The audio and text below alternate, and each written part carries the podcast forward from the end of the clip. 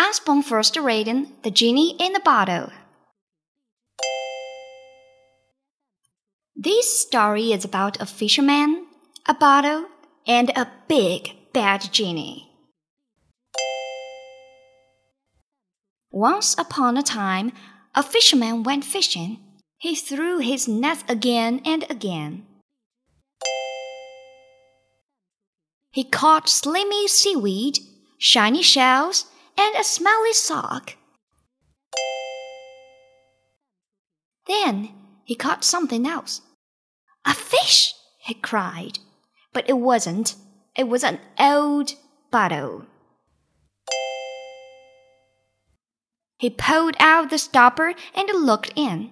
Empty, he signed. And he threw it away. Clunk. Suddenly, smoke poured out. The smoke turned into a huge face. Help! cried the fisherman. A genie! The genie's tummy rumbled. I'm hungry, he growled. I'm going to eat you.